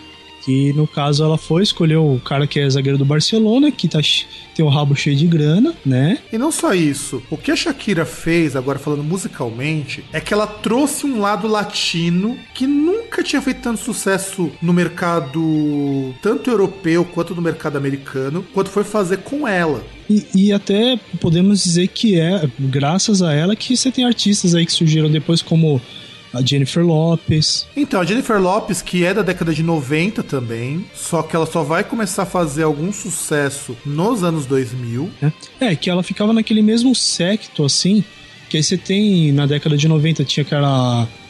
eh, Que ela vinha até um pouco antes, que era aquela Gloria Stefan também. Gloria Stefan, Gloria Stefan bem antes, inclusive, mas Então. faz parte do, mas faz parte da mesma linha, no mesmo, não vamos dizer assim, da mesma família. E Isso, mesmo filo. Exato, mesmo filo. E aí, essa ascensão do pop nos anos 2000 passou a privilegiar uma música que era muito menos trabalhada em sentido de composição e a performance passou a valer muito mais. A imagem do artista passou a ser mais importante do que a música, porque vamos pensar numa coisa. É, você conhece as músicas da Madonna, não conhece, César? Sim, infelizmente eu conheço. Aliás, não tem como não conhecer. Acho que só se você hibernou nos últimos 50 anos que você não vai conhecer. A música da Madonna, você percebe que nos anos 90 havia uma preocupação muito grande com a música em si. Então você pode não ser capaz de gostar da Madonna como artista, mas as composições dela estão lá. Inclusive, ela acompanhou muitas tendências conforme ela foi progredindo na carreira. É verdade, você vê até que você compara até desses artistas que você vê assim e tal, que, que até são perenes, porque você vê, você consegue identificar assim, outros artistas pelas fases dele. Por exemplo, você vai ter artistas que são a fase Madonna mais, mais inicial, como por exemplo a Cyndi Lauper, e artistas que são a Madonna em outras fases. Sim, e o que, que vai acontecer? Quando você pensa nos anos 2000, o que tá valendo mais é a imagem do artista. Tanto que, por exemplo, a Britney Spears, ela tem uma produção musical que é muito melhor do que dos anos 90, só que a música dela foi perdendo cada vez mais musicalidade.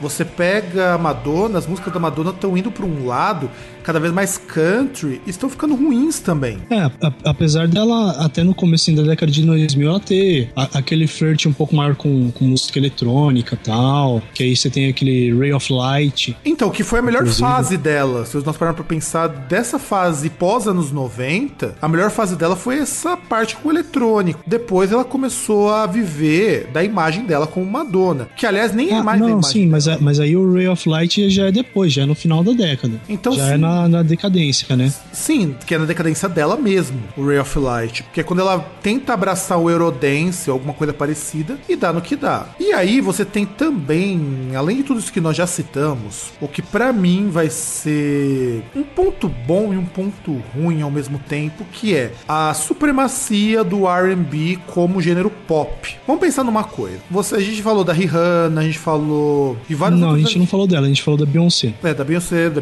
da Rihanna, vamos ver quem mais. Você tem também a Fergie, que vai aparecer um pouco depois disso. É, que a Fergie também é aquele.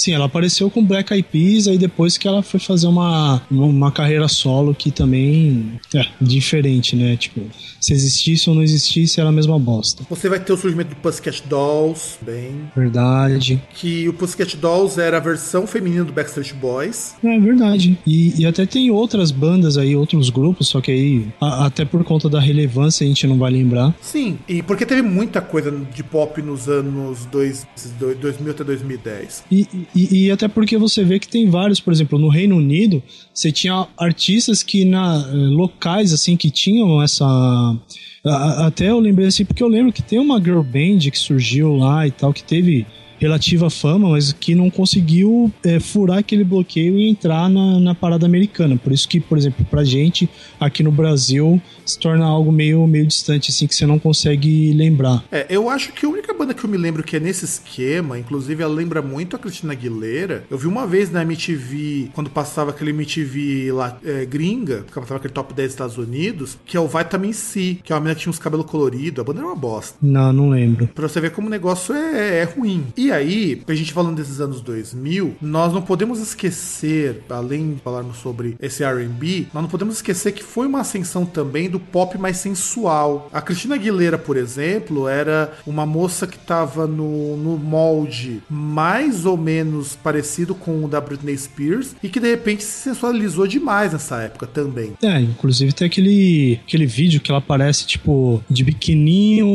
no ringue lutando, que é tipo um precursor aí do MMA, tá ligado? Exato. Um bagulho meio clube da luta. A única cantora que fugiu disso, que eu acho a coisa mais irônica, foi a Jennifer Lopes. Ela fez o caminho inverso. Mais ou menos, né? Porque, porque você não lembra da Jennifer Lopes. O, o que você lembra primeiro é a bunda dela, né? Tá, tá, tá, tudo bem. Daí também. Mas pensa no seguinte: a Jennifer Lopes, quando ela surgiu, as músicas dela eram o que a Britney Spears foi fazer anos depois. Já tinha aquele lado sensual, até porque ela evocava muito a imagem da mulher latina. Verdade. E aí, nos anos 2000, ela inverteu isso. Até porque ela virou atriz, ela acabou tendo tra trabalhos que afastaram da música depois. É, que, que na verdade ela até era atriz no, no começo, mas ela era aquele negócio, tava iniciando e tal. Tanto que ela até fez uma. Um, um dos papéis, assim, que eu acho que foi o primeiro de destaque dela, que ela fez um papel que era ah, uma cinebiografia de uma outra cantora, que era uma cantora, acho que mexicana que era justamente daquilo que ela começou, que era aquela seara de música, eh, de cantora que estourou nos Estados Unidos, mas era aquele negócio mais latino tal, era música latina, não era algo que era, não era o pop, pop em si, né? Sim, que sim, agora eu não vou lembrar o nome da, do, do filme nem da cantora. Não, mas eu lembro desse filme que falou, eu tô lembrado sim. E é o seguinte, a Jennifer Lopes, ela depois ela acabou desaparecendo e era uma cantora até com relativo sucesso e uma relativa relevância nos anos 2000. Eu não sei, acho que, acho que a carreira em Hollywood acabou sendo mais lucrativa do que o que o pessoal da música que tá começando a sofrer, que é o que nós vamos falar agora, nesses últimos três anos, que é de 2011 mais ou menos até 2014 onde nós estamos. Então, produção, solta a vinheta pra gente falar sobre o pop hoje. Justify my love, my love.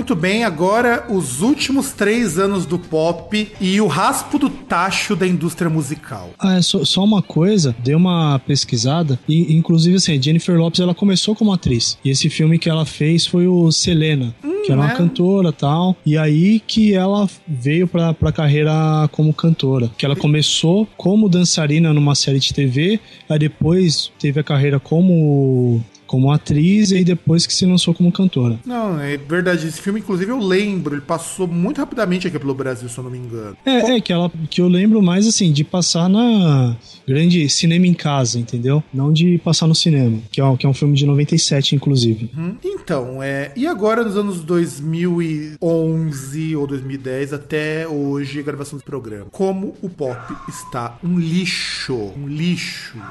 E assim, assim, caro ouvinte, eu falo um lixo dos mais desgraçados, dos mais chorumentos que vocês possam imaginar. Tá ruim que até o cachorro aí tava latindo. Exatamente, tá latindo até agora, porque nós chegamos no pop anos 2010 até 2014. Qual que é o problema nesses últimos tempos? Porque agora não existe mais a relevância da mídia pro pop. Porque hoje você tem segmentos do pop que sobrevivem sem atingir o grande público. Aliás, eles até atingem um grande público, mas através da internet, né? Exato. Isso começou lá pros anos de 2007, 2008 e ganhou muita força nesse período pós 2010. Tanto que você teve o surgimento de coisas como o indie rock. Nossa, isso aí é uma bosta. Pois é, quer dizer, não é que é o surgimento do indie rock. É o indie rock como ele nunca deveria ter se tornado. Porque vamos, vamos, vamos pensar, indie rock era de bandas de rock alternativo. Você tem muita coisa nos 90 que era legal pra caramba. Exato, você tinha o Sonic Youth. Puta, que é uma puta de uma banda, diga-se de passagem. Eu, eu não gosto, mas é, é uma banda de qualidade, assim, inquestionável. E tem o Black Crows também, que é da mesma época do Sonic Youth. Sim, Que é tem uma outras bandas, mas eu não vou lembrar o nome. Que inclusive é numa pegada mais hard rock, o The Black Crows, do que pegada pós. E você vai ter até mesmo, sei lá, bandas que vão surgir nesse meio termo, que eram chamadas de depois virar outra coisa, como Atari Teenage Riot, que deu origem ao digital hardcore, e por aí vai. Só que aí surge o indie rock, você passa a ter a volta das boy bands, que nós já citamos com o One Direction e com o Jonas Brothers. Né? Pra mostrar que desgraça pouca não é bobagem, né? Exatamente. Inclusive o Jonas Brothers viu aquela ideia da pureza, da Exatamente. o que por si só já vai contra boa parte do que o pop foi construído. O pop foi construído em cima de determinadas coisas que as pessoas queriam ouvir, mas não tinham coragem de dizer. Era uma atitude que era diferente do rock, que o rock era transgressão por si só. O pop era mostrar essa transgressão talvez de uma forma mais amena, que nem mostrar. A Madonna mostrou, e a da Madonna foi muito importante, não só musicalmente falando na década de 80, mas pra muita coisa. Você tem, deixa eu ver aqui mais artista que foi importante pra essa concepção de pop. Você tem o próprio Michael Jackson, que quando lança o Black and White, vai levar a questão do preconceito pra, pra, pra nossa realidade, pra realidade do branco que ignora isso. Não só por isso, né? Até porque tem a questão da polêmica dele, que é o, embranque- o embranquecimento da pele dele,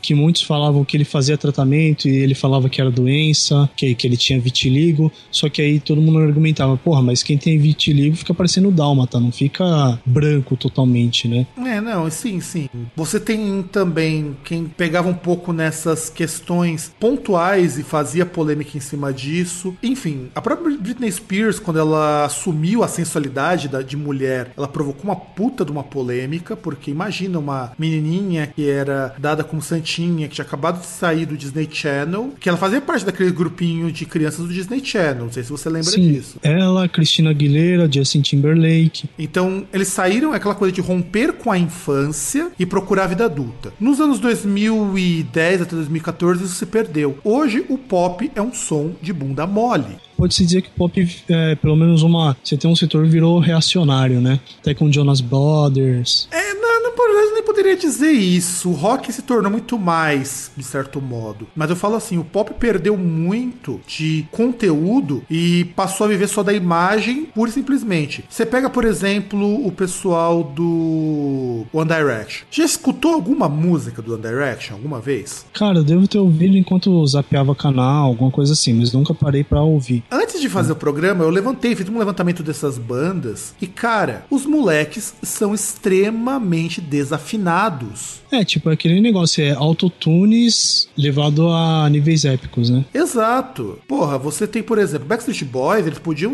não ser bons músicos, mas eles cantavam bem. Nem as performances ao vivo eles deixavam a desejar. Britney Spears, por mais desafinada que ela seja, ao vivo ainda dá pra engolir alguma coisa quando ela não faz playback. É, antes, né? Porque depois aí viam a questão do playback e tal. Que se bem que você não precisava de fazer playback, existe uma coisa chamada automação de vocal, que você joga as, as linhas principais do vocal, então você nunca desafina. Porque você vai em show, isso as pessoas que têm menos de 30 anos não vão saber nunca isso, mas tudo desafina no meio do show. O instrumento desafina, voz desafina. Porque você tá fazendo num ambiente que não é um ambiente ideal pra você fazer, sei lá, 30 minutos contínuos, 40 minutos contínuos de música. E, e você tem influência do clima, questão de umidade, entre outras coisas, temperatura. Exato. E o legal de ver show era isso, era você pegar essas desafinações que davam charme pro show. Anos 2010 até 2013, 2014, inaugurou o pop que é igual de estúdio. O que pra mim não tem a menor graça. E isso contaminou os outros setores da música. O próprio heavy metal. Eu vou ver um show de heavy metal hoje. Eu não preciso ver o show dos próximos anos, porque vai ser igual. É, e assim, é diferente. A experiência de você ter um pessoal que toca e você tá sujeito às intempéries do tem, do local, do ambiente e tudo. Inclusive, a gente até pode comentar que é aí que as bandas menores estão saindo muito mais interessantes dentro desse círculo de pop, de segmentação do pop que tá uma merda. A gente pode dar um exemplo, César, de um show que a gente viu, que foi o show do Labirinto.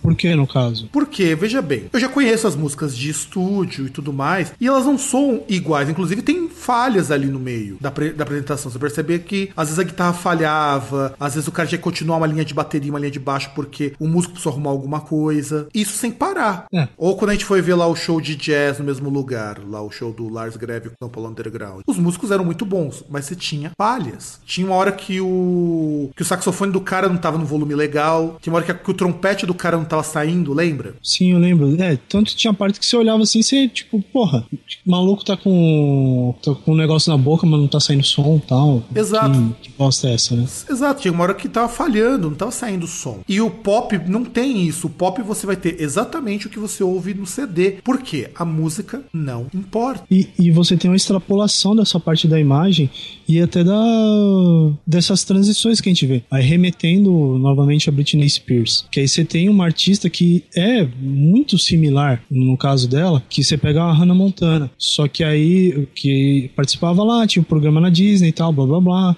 Começou a carreirinha lá um pouco mais mais folk, mais country por causa da, da influência do pai e que aí depois teve aquela transição, só que tinha que ser um negócio diferente pra não falar que era uma, uma nova Britney Spears, então ela pirou na batatinha. Sim, ela tacou foda-se geral, que foi uma estratégia de marketing muito bem feita, diga-se de passagem, pra fazer exatamente o que a Britney Spears fez, mostrar que ela era uma mulher adulta. Tanto que ela popularizou o twerk nos Estados Unidos. Exato. Que, olha que coisa engraçada, era uma dança de negras, criada dentro da comunidade negra, baseada numa dança africana.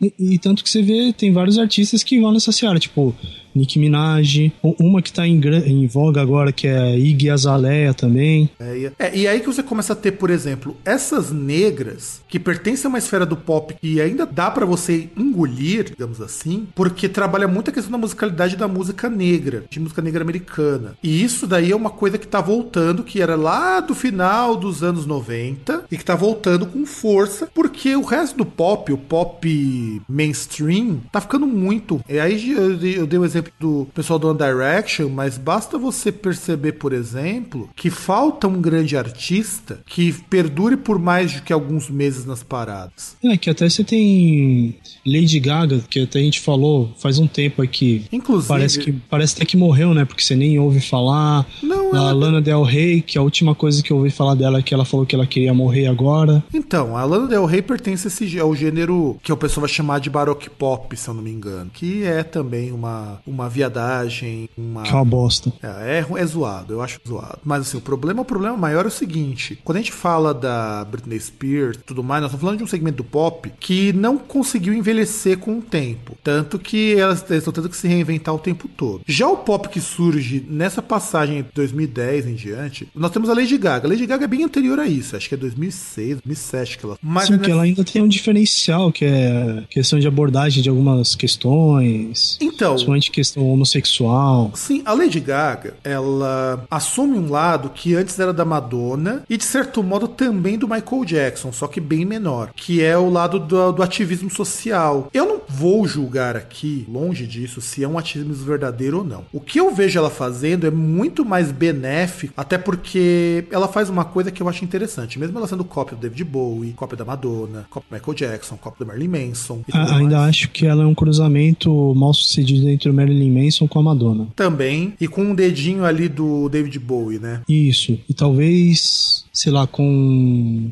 Cara, um é, metade do cérebro do Tico Santa Cruz, sei lá. Só que ela tem um- alguns trabalhos dentro desse pop, também por isso que ela se diferencia de, todos, de todo o resto. É que ela tenta trabalhar o tempo todo com a ideia de desconstrução de imagem. Tanto que o tempo todo ela muda, que é uma característica meio David Bowie. Verdade. E, e- e é um negócio assim que ela muda, só que ela muda pra uma coisa não. Sempre tenta alguma coisa chocante, né? Não, eu digo que é uma coisa não convencional. Eu acho que fica mais fácil de entender isso. Não, não, não. É, é que ela tenta ser chocante, mas aí vai pro não convencional. Igual, parece com um vestido feito de bife. De repente ela sai de um ovo como se fosse uma galinha. Não, e são, e são coisas assim bastante extremas se você parar pra pensar. O, o vestido feito de carne, eu achei assim que foi uma ideia muito interessante. E os vegans ficaram putos com ela. Putos. né? Tanto que, por exemplo, você vê uma que muda também bastante, é a Katy Perry. Só que ela muda é um negócio sempre bonitinho, tal, muito mundo de algodão doce, tá ligado? Katy Perry, eu acho que pra mim ela é o caso mais interessante depois da Lady Gaga, porque ela tem aquela coisa mais, é, vamos dizer assim, do pop anos 80, porque ela tenta até pela imagem que ela joga pra cima, é um pop anos 80, só que ela trabalha com um nível de sensualização muito grande. Só que é uma coisa muito, mas muito, vamos dizer assim, insinuante, por assim dizer. E aliás, até tem um negócio que é engraçado que o pessoal ainda acredita que não tem, por exemplo, playback nos shows e tal. E aí tem um, até um vídeo assim que saiu no YouTube e tal. Que é. Ela tá no meio do show e tal, não sei o que. Ela começa a tocar flauta. E aí chega uma hora lá que ela tira a flauta e tal. E vem o som. Aí ela fica com a cara de bunda, assim, tal, ah, não sei o que tal. Bate a flauta assim na coxa. E aí para, né? Não, e essa coisa de você ter pedaços do show que vão tocar, e vou falar uma das grandes verdades, isso acontece em todos os estilos. Ou você acha que o Iron Maiden, todas as linhas de guitarra estão sendo efetivamente tocadas? Não estão, cara. Aliás, você acha que o Rhapsody vai conseguir. Aliás, perdão, Rhapsody of Fire, né? Vai, vai conseguir reproduzir aquelas partes e tal de orquestrais, de coral. Como? Vai, vai levar um coral inteiro e uma orquestra pra todos os shows. Porra, E aí, e vai ser inviável. E aí cobrar 500 pau o ingresso, né? 500 pau não. Aliás, 500 pau lá fora, né? Que aqui os caras cobrariam tipo uns 3 pau e 500 e os coxinhas iam colocar a culpa no, no imposto. Exato. E assim, eu penso que não há problema de usar isso. O problema é o não assumir. E o pop anos 2010 até em diante é tudo muito, muito artificial. Você tem, por exemplo, você tem uma Lady Gaga. é, No caso dela, eu até acredito, vou dizer que pode ser que eu esteja errado, que ela não use tanto playback porque você nota que ela falha nas, na música. Tem determinados pontos da música dela que ela falha. Você sente falha na voz e tudo mais. Lógico que você pode corrigir na mesa de som. Antes que alguém pergunte, a automação vocal existe pra isso. Só que parece que mesmo não tem uma preocupação de corrigir isso, né? Ao contrário de outras, outros artistas. Exato, parece que ela não tem essa preocupação. Tanto que ela faz coisas muito diferentes no show. Ela já chegou a tocar. Isso que eu acho uma coisa muito legal. Ela sintetiza o que, que o pop deveria ter seguido se não tivesse virado um som de bunda mole. Ela faz moche com as pessoas no show. Ela toca música do Metallica no meio do show e começa a dançar. Deixa eu ver que mais. Ela, ela inclusive, às vezes ela toma contato com alguns fãs. É uma coisa interessante até o que ela faz. A despeito de eu não gostar do que ela toca. Eu acho que musicalmente ela ainda é muito pobre. Mas Ah, ela. mas contato com os fãs até Katy Perry tem. Tanto que no Brasil teve lá, que ela chegou, chamou um, um fã lá pra, pro palco e tal, deu um beijo no cara. Então, e você sabe que é isso, é- é- essas duas são exceção de tudo, todo o resto do pop que tá surgindo aqui. Você tá surgindo um produto tão bem feitinho que não tem diferença. Não tem diferença, por exemplo, de um, de um artista que tá surgindo agora, com exceção de, por exemplo, vai, a Nicki Minaj, que tá tentando fazer alguma coisa diferente, mas ainda tá dentro do padrão, mas é porque ela pertence a uma outra vertente do pop que não é tão pop assim. É, que puxa até um pouco do rap também no, na música dela. Tem essa parte do twerk também. O funk, cara, ela incorporou funk carioca. Eu achei sensacional isso. Inclusive, É, também. porque, inclusive o pessoal ficou muito puto. Por quê? Porque o pessoal acha que funk não é música. Ah, é verdade. Verdade. Sempre tem aqueles entendidos em música e tal que. Que é, que é triste, eu sei que é triste. E aí, o que a gente precisa então concluir? O pop anos 2010 até 2014, ele tá dominado por bandas que não tem nada a não ser uma imagem. E é uma imagem muito efêmera. Porra, eu vejo, por exemplo, o próprio One Direction. Cara, que merda é? Da onde surgiu aquele bando de moleque que parece um frango, que não sabe cantar, não sabe tocar e que ainda consegue fazer sucesso. E o público que esse pessoal faz sucesso é menininha de 10 a 14 anos. Porque se você for mais velha, você não consegue aguentar aquilo ali. até o Justin Bieber consegue ser um menos pior. É, o Justin Bieber, o Justin Bieber, pelo menos, ele parece mais homem que, esse- que esses caras. É, é verdade. Até o. Se, se- essa modinha side cut aí, essa modinha. Ah, nossa, dá até Dá dá, um revertério no estômago só de pensar. Não, e o pior não é isso. O pior é que isso tá contaminando outros gêneros. Basta você observar que o metal, por muito tempo, nesses últimos 10 anos, é só formado por carinha bonitinho, cabelo comprido. Cadê, cadê, cadê aquele, aquela trueza, aquela macheza de um leme, por exemplo? Aquele verrugão gigantesco. Cadê aquele cara que não parece que ficou duas horas no camarim fazendo chapinha? Exato, cadê? Você não tem mais os extremos. Você não tem um extremo que é a boneca, o cara tem uma boneca, e nem o extremo que o cara parece um qualquer coisa. Nos anos 2000 até em diante, você tem um padrão de pop para o metal, para o rock. Afinal de contas, quantas vocalistas você tem que não sejam mulheres lindas, perfeitas e maravilhosas? Né? Que é aquele, aquele gênero que a gente já citou, aquela mina que o cara olha e fala, nossa, acho que ela nem peida, né? Pois é, eu acho isso maléfico. A música pop, ela valoriza tanto a imagem e os outros gêneros, eles precisam apelar para a imagem. É por isso que eu, hoje, vou num caminho mais do poste alguma coisa. E é, é- é que é tipo um negócio meio chiclete, né? Você masca um pouquinho, perde o sabor e você joga fora. Exato, exato. É, é boa analogia. É, é só você observar que o pessoal reclama hoje, eu não sei se com razão não, de que você tem músicas, bandas com músicas muito pop. Mas não é só a música que tá muito pop, a banda em si tá muito pop, das contas. Que pra mim não é legal. Eu, pelo menos, não acho isso legal. Nos últimos 10 anos, você tem tido muita coisa legal surgindo. Inclusive, muita coisa com misturas com pop que eu acho muito bacana. Mas o pop mesmo, o gênero mainstream, ele tá cada vez mais pobre, cada vez mais repetitivo. Saiu uma matéria super interessante, faz uns dois anos, eu acho, um ano. Eu não sei, eu sei que eu tenho essa revista aqui comigo, tenho que procurar onde que ela tá. Que fala que para uma música, considerando um artista como a Rihanna, com a Madonna, você envolve 26 profissionais, que não é o artista. Porque você tem o arranjador, você tem o técnico de som, você tem o diretor artístico, você tem. Normalmente são compostas três ou quatro músicas e o cara escolhe uma e vende as outras para outros artistas. São, em média, 23 profissionais para fazer uma música. Que é foda, né? Acho que tem que ter um pós-doutorado em Pro Tools, tá ligado? Sim, é um cara, é um trabalho fenomenal, mas você perde um pouco da ligação do artista, porque a ideia é que o artista só execute essas músicas, tanto que se você pegar, por exemplo, uma música da Madonna, você vai ver trocentos compositores nela. Normalmente é uma empresa que faz tudo isso daí. Ó, olha, olha o cúmulo que chega. Você é um artista, mas você não precisa compor suas músicas, não precisa compor suas melodias, não precisa compor nem a performance, porque o coreógrafo compõe pra você e você faz o quê? Você só apresenta. É que antes até tinha a figura do coreógrafo, mas era um negócio que tinha identidade com o artista. Tipo, o artista que contratava, ele escolhia tal. Sim, sim, Ou sim. a- a- o staff do artista que contratava, mostrava. O artista ele tinha o, a, a decisão se queria ou não, né? A- agora é um negócio muito. Caramba, eu, eu, eu- perdi a palavra, tá ligado? O termo, mas é muito, é muito bem feitinho, é tudo hermeticamente bem encaixado e tal. É muito.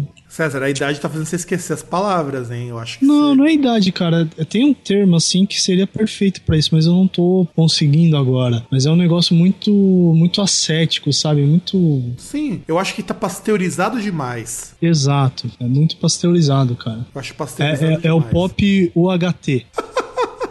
Porra, esse do pop UHT é triste mesmo. Bom, Né? Eu, eu acho que a caixa do CD deveria vir aquelas Tetra Pak, tá ligado? É, eu também acho, eu também sou favorável a isso. Bom, vamos ficando por aqui. Eu espero que vocês tenham gostado do programa. Ele ficou um pouco longo, mas tudo bem. Tem alguma última mensagem, César? Não, eu acho que a gente já falou demais, né? Eu acho que só dizer tchau e tá bom. É, eu também acho, então, a- nos vemos na semana que vem. É, se você gostou do nosso programa, por favor, compartilhe com seus amigos. É muito importante pra nós. Caso você é, tenha alguma sugestão, alguma coisa, fale pra gente no, no Facebook, tem lá a página do Groundcast. Fale com a gente no, no nosso, nosso formulário de contato. Eu não vou mais abrir o e-mail depois dos trocentos spams que eu recebi, então vocês mandem por lá que a gente responde. Ou aqui, ou enfim, em algum lugar. E ficamos por aqui e até o nosso, a nossa próxima semana. E por favor, cuidado, vão se preparando para não encher a boca de peru nesse Natal.